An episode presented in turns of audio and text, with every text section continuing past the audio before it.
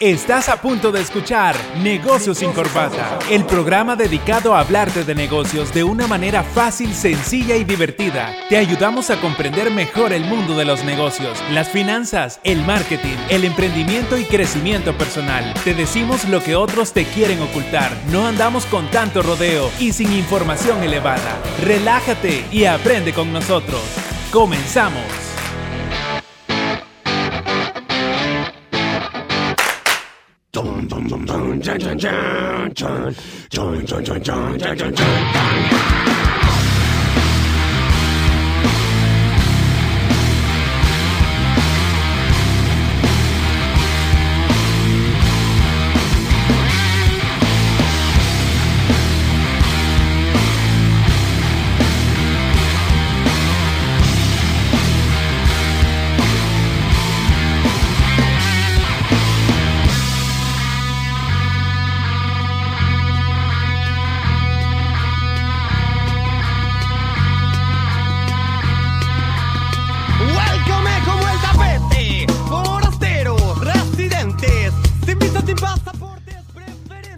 Buenas tardes. Hey, ¿Cómo estamos ahora, chicos? Con las pilas puestas, como siempre. Excelente. Estamos otra vez más aquí con su programa Negocios sin Corbata. Traemos un mega programazo para este día. ¿Qué es, Mario? Análisis del negocio, sí, siguiendo con la temporada número uno, que es cómo hacer un plan de negocio sin morir en el intento. Este es el episodio número 4, análisis del negocio. Hey, ¿Cómo estamos, Javier Castro? Pues aquí con todo, con ganas de poder compartir con nuestros amigos acerca de este tema muy interesante, siempre siguiendo la secuencia que llevamos para que nuestros amigos que nos escuchan puedan elaborar su plan de negocio y puedan ver la importancia que hay en este documento, cómo, cómo te puede servir para ordenar tus ideas y finalmente, pues si, si deseas y se puede, ¿no? acceder a inversionistas que puedan apoyarte en tu emprendimiento. Ah, perfecto. Va a ser una tarde muy productiva. Y le recordamos a usted que ya se conecta a nuestras redes sociales. eh, puede hacernos las preguntas que quieran en Facebook o al WhatsApp 7235 4121. 7235 4121. Así que empezamos, chicos. Bueno, arranquemos entonces eh, para, para una pequeña eh, resumen de lo que vimos la semana pasada. Hablamos de la propuesta de valor. La, la propuesta de valor es aquella diferencia que importa. Cómo una empresa se puede diferenciar de su competencia. Hablamos también de cómo la empresa tiene que conectar con sus clientes por medio de esa propuesta de valor. O sea, al final la propuesta de valor es de la empresa, pero tiene que estar enfocada hacia el cliente. Cómo una empresa puede conocer a su cliente a nivel personal para poder desarrollar productos o desarrollar servicios que cumplan con las expectativas de los clientes. Así es, básicamente es responder a la, a la pregunta por qué las personas comprarían en mi negocio, comprarían en mi establecimiento, cuál es el valor diferencial que yo le voy a aportar. Y eso estábamos hablando con el coach Laínez. Saludos al coach Laínez si nos escucha. Sí, Ese saluda- saludo. Dice el coach que se quedó picado, dice que de, de volver a participar con nosotros. Sí, no, hombre, y estuvo buena la plática. Fíjate, bastante gente se quedó ahí también con, con varias interrogantes, pero él nos prometió regresar, ¿no? Sí, que lo, lo vamos a, tener. invitar. A, a la, a la parte de, de ventas lo vamos a invitar para que nos hable de neuroventas. Perfecto. Así es. Bueno, si tienen alguna duda, pueden escribirnos. eh, también pueden escuchar eh, el episodio anterior. Está dividido en dos partes. Ya lo pueden buscar en Spotify. Ya está disponible. Y nada más, voy a aprovechar para hacer la aclaración. El audio no está tan bueno como los anteriores, pero es porque tuvimos un, pequeño bajón de, energía que hizo que eh, no pudiéramos recuperar el archivo, pero nos rebuscamos y el equipo de producción se rebuscó para poder obtener ahí el- el audio que ahora tenemos y gracias a Dios la información quedó ahí. Así que la pueden eh, disfrutar y pueden acceder a esa información, que tal vez el audio no es el más óptimo como el que estamos escuchando ahora, pero sirve ese contenido para que ustedes puedan seguir creciendo en sus negocios. Análisis del negocio. Mira, ese es un tema súper, súper interesante. Eh, aquí vamos a ver el propósito del negocio, vamos a ver los objetivos, vamos a ver el famoso FODA o el famoso DAFO, que es tan importante para que el emprendedor pueda conocer su negocio, porque al final, fíjate que hay muchos emprendedores que no, puede- no conocen su negocio. No conocen sus fortalezas, no conocen las oportunidades que hay en el mercado, no conocen las amenazas, los factores externos que podría amenazar su negocio, no conocen sus debilidades. ¿Será ese uno de los factores que hace que fracasen los negocios sin haber arrancado lo suficiente? Podría ser un factor, claro, porque si tú no conoces tu, tu negocio, ¿cómo vas a navegar? O sea, si tú no conoces tu fortaleza, si tú no conoces las oportunidades que hay en, un negocio, es tan importante. Entonces al final, eh, ¿qué estás ofreciendo a tu cliente? ¿Qué estás ofreciendo a tu audiencia? ¿Qué estás ofreciendo a la sociedad? ¿Qué valor estás aportando? O sea, si tú no te conoces a ti mismo, ¿qué productos vas a desarrollar? ¿Qué servicios vas a desarrollar para llevar a la sociedad? Y estuvimos hablando desde el inicio de la validación de la idea, porque tú puedes tener una idea y a ti te puede parecer genial una idea y quieras echarla a andar, pero puede ser que no esté tan bien estructurada y que puedas eh, te pueda ir mal eh, al final. Entonces, esta parte es bien importante. Por eso cada una de las, de las partes que nosotros estamos desarrollando en este programa nos va sirviendo para que vayamos validando esas ideas que ustedes, amigos que nos escuchan, tienen ya en su mente y que quieren echar a andar. Entonces aquí estamos hablando del análisis ya interno del, del negocio, cómo nosotros podemos eh, plantearnos una base para poder continuar con, con el crecimiento o echar a andar esta idea. La FODA, ¿cómo, cómo iniciamos ese estudio? ¿Cómo se hace? Con, ¿Hay que hacerlo ordenadamente? ¿Tiene una estructura ordenada o podemos empezar, qué te digo yo, viendo primero las amenazas, como para yo sacar tal vez cómo puedo aprovechar las oportunidades en este lado? ¿O, o- aconsejan ustedes que deberíamos hacerlo de una forma diferente, ordenada? ¿Cuál sería la mejor forma de, de hacer este, este análisis FODA? Y que es en sí, pues para aquellos que no, no han entendido muy bien qué es y qué significa FODA. Ok, si querés, eh, vamos, a, vamos a hacer algo. El análisis FODA sí tiene un procedimiento, pero antes del FODA es, es importante ver también las metas y es importante ver el propósito del negocio. Vamos a darte picado, vamos a dar picado a Eric, vamos a dar picado a las personas que nos están viendo y lo vamos a, a poner el análisis FODA. Quédense hasta sí- el final. al, al final porque es, es- es un análisis eh, que, que- que sí tiene una estructura, claro, tiene una estructura y es un análisis que nosotros le queremos dedicar bastante tiempo porque esto es fundamental, o sea, en todos los planes de negocio y en todos los emprendimientos, las personas y los, empres- los empresarios y los emprendedores tienen que tener este, este análisis. Y no es algo como que, ay, no, que, que me da una pereza o es algo ah, no, que, que tiene que ver con mi estructura de mi plan de negocio. No, es algo que sí se tiene que hacer porque esto es importante para sacar ese factor de diferenciación. Entonces, si querés, empecemos con el primer tema, el propósito del negocio. Listo. Para ir con la cadenita del, del, eh, del- ¿cómo se llama? De lo que hablamos la semana pasada, De Carmen, con- no. la cadenita.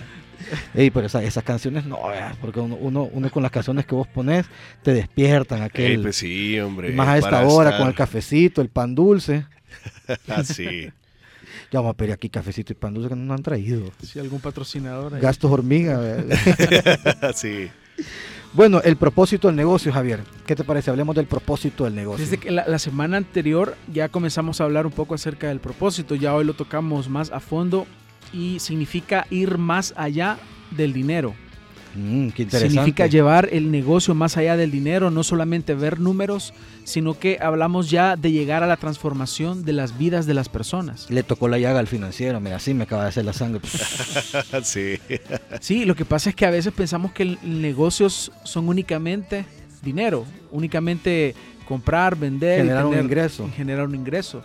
Pero con quienes tratás son personas, personas que tienen sentimientos, que tienen necesidades, personas que tienen diferentes maneras de vivir por alguna u otra razón. Entonces, hay que ir mucho más allá de los números y pensar en estos aspectos. Por ejemplo, puedes hacerte la pregunta, ¿cómo mi negocio puede transformar la vida de las personas? ¿Cómo mi negocio puede ayudar a que un grupo de personas pueda tener una mejor calidad de vida? ¿O qué aporte puedo realizar? Ahí ya pensamos en, algo más que, que dinero y estamos yendo a la solución de problemas de ya más a fondo. Y es que resulta que de esas necesidades que nosotros identificamos en el mercado es donde salen las mejores ideas para poder aportar. Y son aquellas ideas que pueden perdurar y que pueden ser en verdad relevantes en una sociedad. Y fíjate que esto que dice Javier eh, es bien importante para todas las personas que nos están escuchando y también que nos están viendo por medio de nuestras redes sociales, es importante. Una de las cosas que nosotros les hacemos las preguntas a los emprendedores es la siguiente. ¿Para qué estás iniciando un negocio? O sea, ¿cuál es el propósito de tu negocio? Y cada vez que a mí me responde un emprendedor, ah, yo quiero generar un ingreso, yo quiero generar una rentabilidad, yo le digo, empezaste con el pie equivocado. Porque fíjate qué interesante esto. El dinero es una consecuencia de algo que tú ya hiciste bien. O sea, si, tú estás enfocado únicamente en hacer dinero, muy probablemente vas a hacer cosas que no, no, no sean de valor o vas a hacer cosas que, que no sean para ayudar a una persona, por ejemplo. Vas a sacar productos, vas a sacar servicios únicamente por obtener un ingreso. Y no es así. La idea de los negocios y sobre todo ahorita en- en esta época es transformar vidas, transformar una sociedad, tener un propósito. Cuando tú haces bien eso, eso viene como una ola, es cuando tiembla. Tú tenés que hacer temblar tu, tu- tu mercado y después viene el tsunami del dinero. Pero ya una vez ya tú impactaste en una vida. Bueno, eh, algo que se ve en, marketing es cuando ves el, el marketing 1.0, el marketing 2.0 y el marketing 3.0. El 1.0 se enfocó en la producción, fue el producto y fue eh, lo que llamamos en la época de la revolución industrial. Todo estaba enfocado en sí en el producto. El marketing 2.0 es aquel que se enfoca en el cliente, en desarrollar eh, ese tipo de soluciones que puedan ayudar a- a- en el entorno social y el 3.0 que ya involucra aspectos aún hasta medioambientales y cuidado de, de- de este tipo de, de- de cosas. ¿no? Entonces, Y el 4.0 ya, ya va a involucrar la robótica. Ah, qué chivo. sí, mira. claro. Ustedes me pueden sacar a mí de una duda, o- y disculpen mi ignorancia.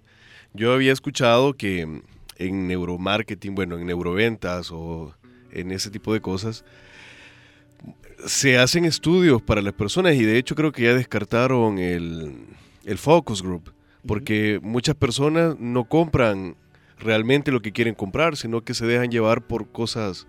No es racional el hecho de comprar.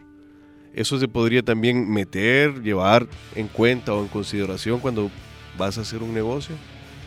¿O cómo funciona? sí, lo que pasa es que la- el neuromarketing agarra o toma las, los avances o los descubrimientos de la neurociencia. Entonces parte de esos eh, avances o de ese conocimiento que la neurociencia nos ha aportado es que el- la persona primero compra emocionalmente y luego justifica su compra Ujú. con un argumento racional. Sí. Eso es lo Y, que eso- y- y esto pasa en la finanza personal. Ya te voy a contar un caso. Entonces esto, esto sucede. Así siempre, siempre uno dice voy a comprar estos zapatos. Probablemente tenés zapatos, no los necesitas. Pero después viene alguien y te pregunta, mira, y que no tenías más zapatos. Viene tu mamá, tu- tu- tus hijos y te dicen eso. Es que la verdad es que ya, ya los otros ya se me están abriendo. Entonces, Pero es que son los Kobe, edición limitada. Y ya, ya van con la palabrita, es que, sí, y, y- y la gente trata de, de, ¿cómo se llama? De justificar esa compra. eh, de, o sea, uno en el, en el subconsciente trata de ver cómo puede uno, porque compró emocional, ok, pero el comprar emocional, tú tenés que justificar esa compra. O sea, algo del cerebro te dice, justifica esta compra, es que estaba en oferta. Es que estaban bonitos, es que el vendedor me dijo, es que eran los últimos, es que como es el mes del, del 2 por 1 o sea, hay un montón de, cosas que uno empieza a justificar, pero como dice Javier, esto empieza por la emoción y eso es neurociencia. y es por eso la, importa- la importancia de la emoción en, la parte de los negocios. Eh, aplicar esas emociones. Porque si tú tienes una buena experiencia, eso se traduce en una buena emoción con, con una marca o con un negocio, tus probabilidades de volver a comprar son hasta de un 80%. Ahí está el gancho, pues. O sea, ahí te la quedas. parte emocional. Es importante la parte emocional. O sea, por eso es que hay, hay negocios que no, no, nunca logran hacer match con, con ningún nicho de mercado porque lo intentan, pero la parte eh, de la experiencia no la están logrando. Y lo que hablamos la semana pasada, la, la- la experiencia en el, en el servicio al cliente, muchas veces se falla en eso y es lo que eh, genera ese gancho, ese vínculo con, con las personas. Otra cosa importante de- del propósito es que eh, los negocios y las personas deben conocer cuál es eh, o sea, el propósito existencial del negocio. O sea, ¿para qué están ahí? ¿Para qué están en el mercado? ¿Para qué están en la sociedad? qué valor están aportando. Entonces, eh, ¿cómo se llama? Esto es importante porque eso se vuelve un sello de la marca, es como un distintivo de la empresa. Entonces, es importante des- desarrollar eso dentro de, de tu negocio. Y, y las marcas ahora en día tienen que estar muy pendientes de esas necesidades que se identifican socialmente para poderlas cubrir. Te voy a poner un ejemplo de una marca que es de los mejores ejemplos que podemos dar para poder entender el propósito de un negocio, que va más allá del, dinero. Y como decía Mario, pues el dinero viene posteriormente. Pero está el caso de los zapatos Toms. ¿Conoces los Toms? Las alpargatas. Sí, sí, sí. El fundador, que se llama Blake Mykowski, fue a Argentina y él se dio cuenta que había muchos niños que no tenían zapatos. Entonces lo que él hizo, se le ocurrió la idea de hacer este tipo de zapatos que son las alpargatas, que son eh, más fáciles de elaborar, ¿no? Entonces la idea era que él pudiera proveer a estos niños que, eran de escasos recursos eh, un par de zapatos por cada vez que alguien le comprara a él una alpargata. Entonces él iba a aportar eso. Entonces esto nace como algo eh, un tanto social, pero que finalmente logra crecer una marca. Entonces el dinero y las ganancias obviamente vienen después. A esto se suman, a este mismo modelo, se suman otras marcas también que identifican una necesidad, la cubren y así están ayudando a la sociedad, pero también están obteniendo alguna ganancia por ello. Mira, es una buena estrategia. Yo lo he visto también con una empresa que vende hamburguesas, que dona todo lo que vende en un tipo de combo que ellos tienen, ¿verdad? En un día. en un día. Sí, o sea, a- al final, cla- claro, todo eso ayuda porque ap- aporta a la sociedad. Incluso estas empresas grandes eh, tienen fundaciones, tienen fundaciones que ellos donan una gran parte de su dinero en diferentes obras de, de- de caridad. Pero fíjate qué interesante este modelo, de lo, lo- lo que decía Javier de Toms. Ellos no empezaron, bueno, vamos a hacer este tipo de zapatos para vender, sino que empezó por medio de una necesidad. De ahí esta persona, este empresario descubrió un propósito que se volvió una marca mundial. Incluso aquí, nosotros en El Salvador tenemos una tienda eh, de este tipo de zapatos. Entonces, eh, pero primero vio el propósito, primero vio la necesidad, o sea, primero se enfocó en la necesidad de las personas. O sea, primero se enfocó en el valor. Y eso es algo que los emprendedores deben de hacer. Enfóquense en el valor. Después vendrá el dinero, pero primero tienen que enfocarse en el valor. Una vez ustedes den valor a la sociedad, el dinero va a llegar. Así es, es un proceso y por eso les, les mencionaba, hay que estar con los ojos abiertos a identificar las necesidades, porque a veces de esas necesidades, a, a veces nosotros mismos tenemos ciertas necesidades y es así como surgen las grandes ideas. Ahora tenemos un montón de marcas que identificaron una necesidad, por ejemplo, eh, tenemos ahí la marca que nos lleva, la voy a mencionar, Uber identifica una necesidad y obviamente cubre esa necesidad y no tiene ni un, un solo vehículo. Utiliza eh, un, un marketing colaborativo, ¿no? Para poder desarrollar su, su modelo de negocio. Sí, incluso Cierto, hablamos- ¿verdad? Porque, o sea, imagínate que aprovechar la oportunidad que hay personas que tienen sus vehículos, que no tienen empleo, y, y explotarlo, porque estos vehículos no son de ellos, ellos no lo proporcionan. Nada más so- son el enlace para venderte un servicio. Claro, claro, igual Airbnb también, que hablamos también la semana pasada. Ellos no tienen ningún, ni- ningún, ¿cómo se llama? Ningún bien inmueble. Ningún inmueble. Ellos solo eh, crearon la plataforma para unir a quien tiene el bien inmueble, que lo puede ser que, que lo tenga un activo ocioso, o sea, que lo tenga ahí sin, sin alquilarlo, contra la persona que lo necesita. Pero díganme cómo nacen estas ideas tan geniales. O sea, La, la la semana pasada le, le dimos una clave, la observación. Todo inicia en la observación. Lo que pasa es que esa gente anda con, con las antenitas así, bien, con los ojos bien abiertos, las antenitas, para detectar esos negocios. O sea, y fíjate que todas esas empresas empiezan por la experiencia que a ellos les pasó. Porque Uber así fue, la experiencia que le pasó a uno de estos en Nueva York. O sea, una mala experiencia que tuvo con un taxista y ahí fue que, ¡pum!, se le encendió, se le encendió el foco. Por ejemplo, mi idea, eh, mi, mi idea de negocio de ayudar a las personas por medio de la educación financiera, ¿de dónde nació? De que yo estuve bien endeudado. Entonces, pero eh, uno tiene que estar con ese, co- con ese chip de, de estar viendo, de estar olfateando dónde hay oportunidades. Es que en vez de quejarte, transformar eso en una idea. ¿Cómo puedo solucionarlo? Si al final la, la mente del emprendedor es identificar necesidades, proveer soluciones y ver cómo lo, lo puede echar a andar. En o vez- o sí. regalas la idea o se lo das a alguien, no sé, pero, pero identificas una necesidad y provee una solución. Claro, esa pregunta tan importante, ¿cómo puedo lograr eso? ¿Cómo puedo hacer para pagar una deuda? ¿Cómo puedo hacer para eh, lograr tener otra fuente de ingreso? ¿Qué debería yo hacer? Entonces, cuando tú te empiezas a hacer buenas preguntas, las buenas preguntas llevan a buenas respuestas. Lo que pasa es que no, no tenemos esa, esa costumbre de hacer buenas preguntas. Siempre estamos haciéndonos las víctimas. Siempre estamos eh, criticando al otro. Si una persona está haciendo bien las cosas, lo criticamos. Ah, no, que vos por qué no haces esto, que por qué no haces lo otro. O sea, sí, siempre vemos el lado negativo en vez de estar viendo el lado positivo. Estas empresas y estos emprendedores que están haciendo las cosas de una manera diferente es porque ven las cosas de una manera positiva y es porque quieren buscar un cambio. Entonces ahí es donde, do- donde viene esto, estas cosas importantes. Uno tiene que estar siempre con esa mentalidad de abundancia, porque la mentalidad de abundancia no tiene, no tiene que ver con el dinero, sino que una mentalidad de abundancia tiene que ver con ayudar a alguien más. Entonces, y de ahí van a surgir negocios. A medida que tú vayas con esa mentalidad de abundancia, con una mentalidad de cómo puedo hacer las cosas diferentes, qué tengo que hacer para hacer las cosas diferentes, todo va a cambiar. Excelente. Y la educación.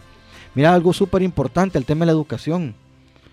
¿Cómo inicia todos estos, eh, todos estos negocios? Es personas que se han educado diferente, pero no en educaciones tradicionales, sino en, libros. O sea, esta gente lee cantidad de libros. Yo les pregunto a las personas que nos están viendo y que nos están escuchando, ¿cuál fue el último libro que leyeron el mes pasado?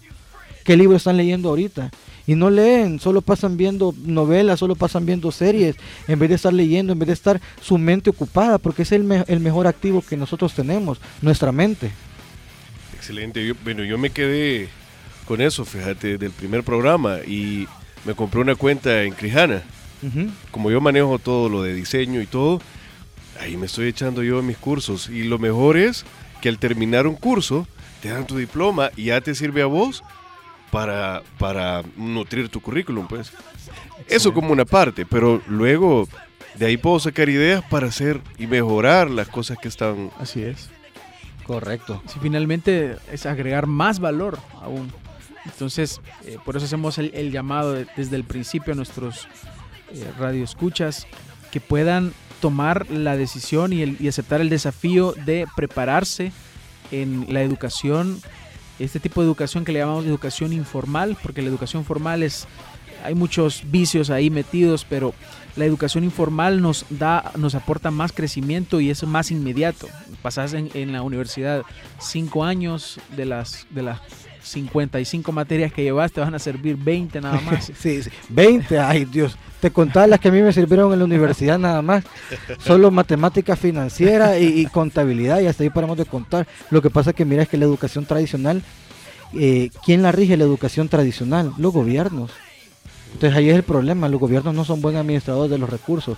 Bueno, recuerden que nos pueden hacer sus preguntas al 72 35 41 21 o directamente en el Facebook Live. Así que saluden a los amigos que nos ven por Facebook. Bien, vamos a establecer una diferencia entre los objetivos y las metas porque tiende a confundirse muchas veces. Simplemente el objetivo es lo que tú quieres alcanzar a nivel macro, pero esos pequeños objetivos que te van acercando y que te van llevando a, hacia O sea, ese como que tuviera una idea a largo plazo. Sí, Así. querés llegar hacia algo, pero para poder llegar ahí no llegas rápidamente, sino que tienes que hacerlo eh, poco a poco. Entonces, por esos ejemplo- pequeños logros que tú vas teniendo, Como que yo quisiera abarcar toda la región. por ejemplo, como cuando querés bajar de peso, Ah, lo primero que haces es dejar de tomar soda. Después empezás a meter la dieta y haces ejercicio, vas poco a poco. aquellas cosas amargas. También. Eso lo que te va llevando es vas llegando hacia ese objetivo, pero poco a poco. Esas son las son las metas que te vas planteando. Una meta te va llevando siempre, te, debe, te debería acercar hacia ese objetivo que tú estás persiguiendo O sea, finalmente. la- las metas son los procesos. O sea, las metas son los procesos que te van a ir guiando hacia ese objetivo. Porque yo puedo tener un objetivo general. Ya vamos a hablar de los objetivos que, que son los objetivos SMART. Eh, yo puedo tener un objetivo general.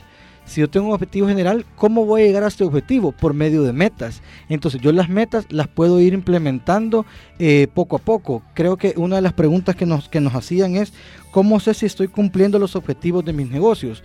Yo transformaría esa pregunta en cómo sé si yo estoy cumpliendo las metas de mi negocio. Yo tengo que trazar indicadores. ¿Cómo yo sé si estoy cumpliendo esos objetivos? Por medio de los resultados, los numeritos.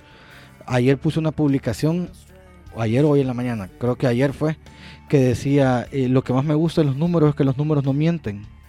Los números no mienten, los números me dan los resultados en mi negocio. Entonces, si yo tengo metas a corto, mediano o largo plazo, yo tengo que tener un indicador y tengo que saber hasta cuándo ya cumplí esa meta.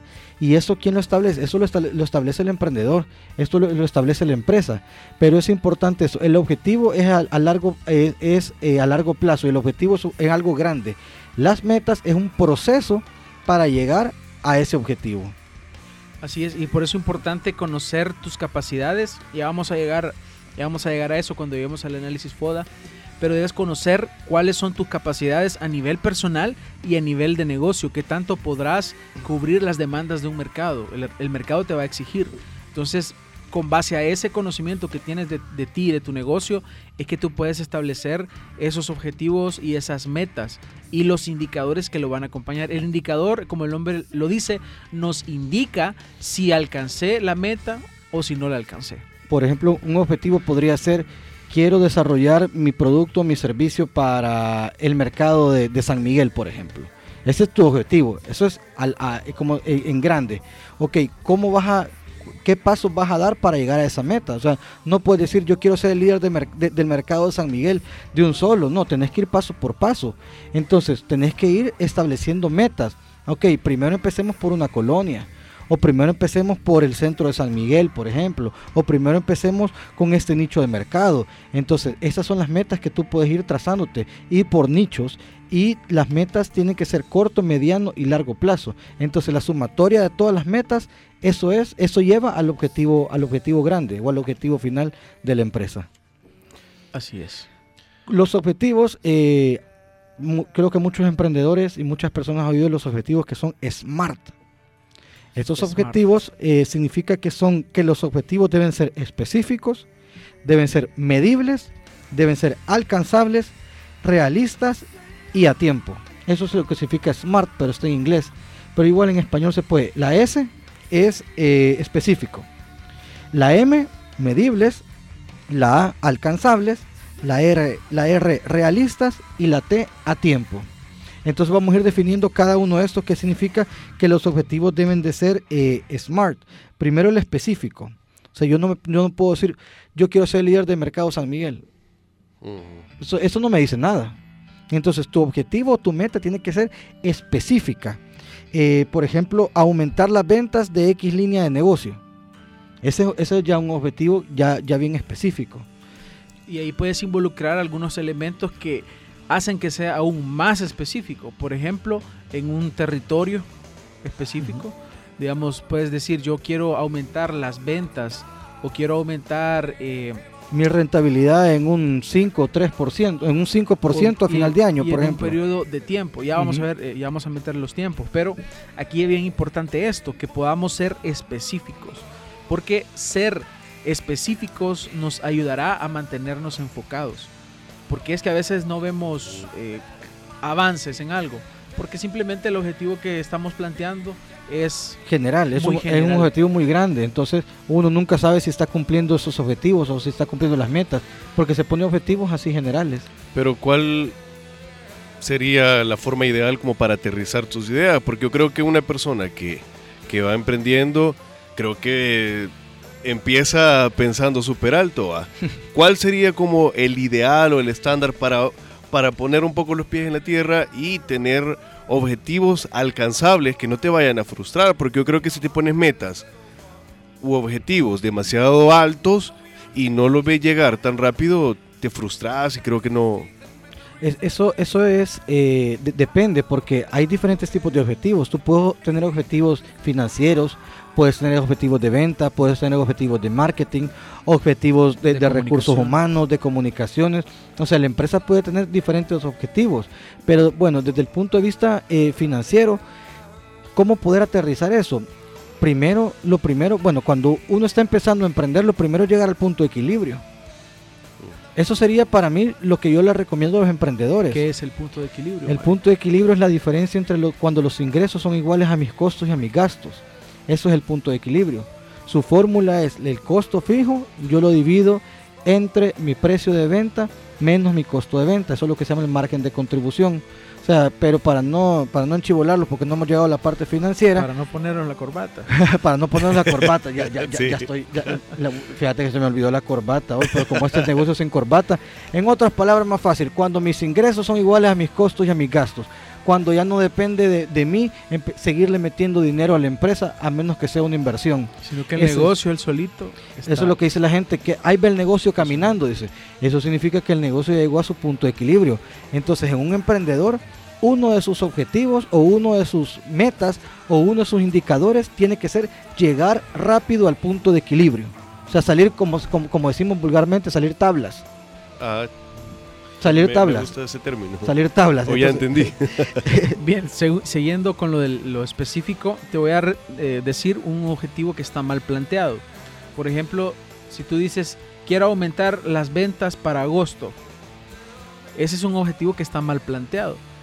La pregunta es, ajá, ¿cuánto o qué porcentaje quieres aumentarle? ¿Y cuáles ventas? ¿Cuáles ventas? ¿Cuáles ventas? ¿Cuáles productos? Otra Ven- forma sería aumentar las ventas en mi línea X de negocio de, de tal producto en un 20% para el 31 de agosto del año 2019 en San Salvador.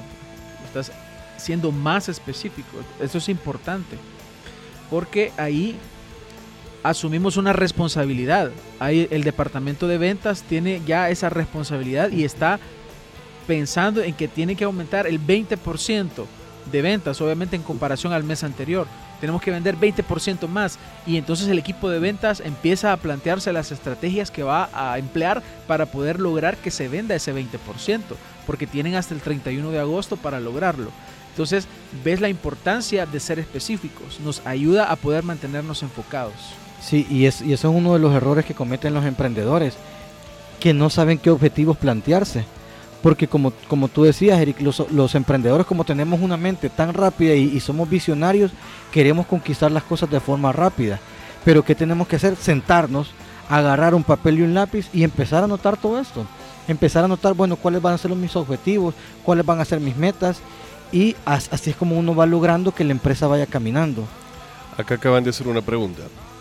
¿Cómo determinar si no estoy cumpliendo los objetivos? Ok, por los resultados. Los números no mienten. Por los resultados. Bueno, primero, eh, eh, ¿cómo se llama? ¿Qué objetivos? O sea, ¿cuáles objetivos? Objetivos de venta, objetivos financieros, o sea, ¿cuáles objetivos? ¿Cómo sé yo que no estoy cumpliendo mis objetivos? Uno es porque de mi dinero sale todo. O sea, si, si del dinero del emprendedor sale para pagarle al empleado, si el dinero del emprendedor sale para los costos, si el dinero del emprendedor sale para un montón de cosas, es porque no está llegando a sus objetivos. Pero primero hay que, hay que plantearse, ok, ¿cuáles objetivos? Primero siéntese y vea cuáles son sus objetivos y, em- y empiece a poner objetivos específicos para eh, poder eh, tener un conocimiento, porque a partir de mi objetivo yo puedo trazar un indicador, pero yo no puedo tener un indicador si yo no tengo un objetivo. O sea, ¿qué es un indicador? Es, es, es un número al que yo tengo que llegar para saber si he cumplido o no. Pero, pa- pero antes de tener un indicador yo tengo que tener un objetivo específico. Bueno, también recomendar, fíjate, Mario, de que en- estos casos también se puede acudir a los profesionales. A Claro, ustedes. Porque yo creo que mucha gente sí tiene las ganas, pero también para poder medir o para poder saber y llevar las cosas ordenadas, deberían ser los profesionales que le den los tips.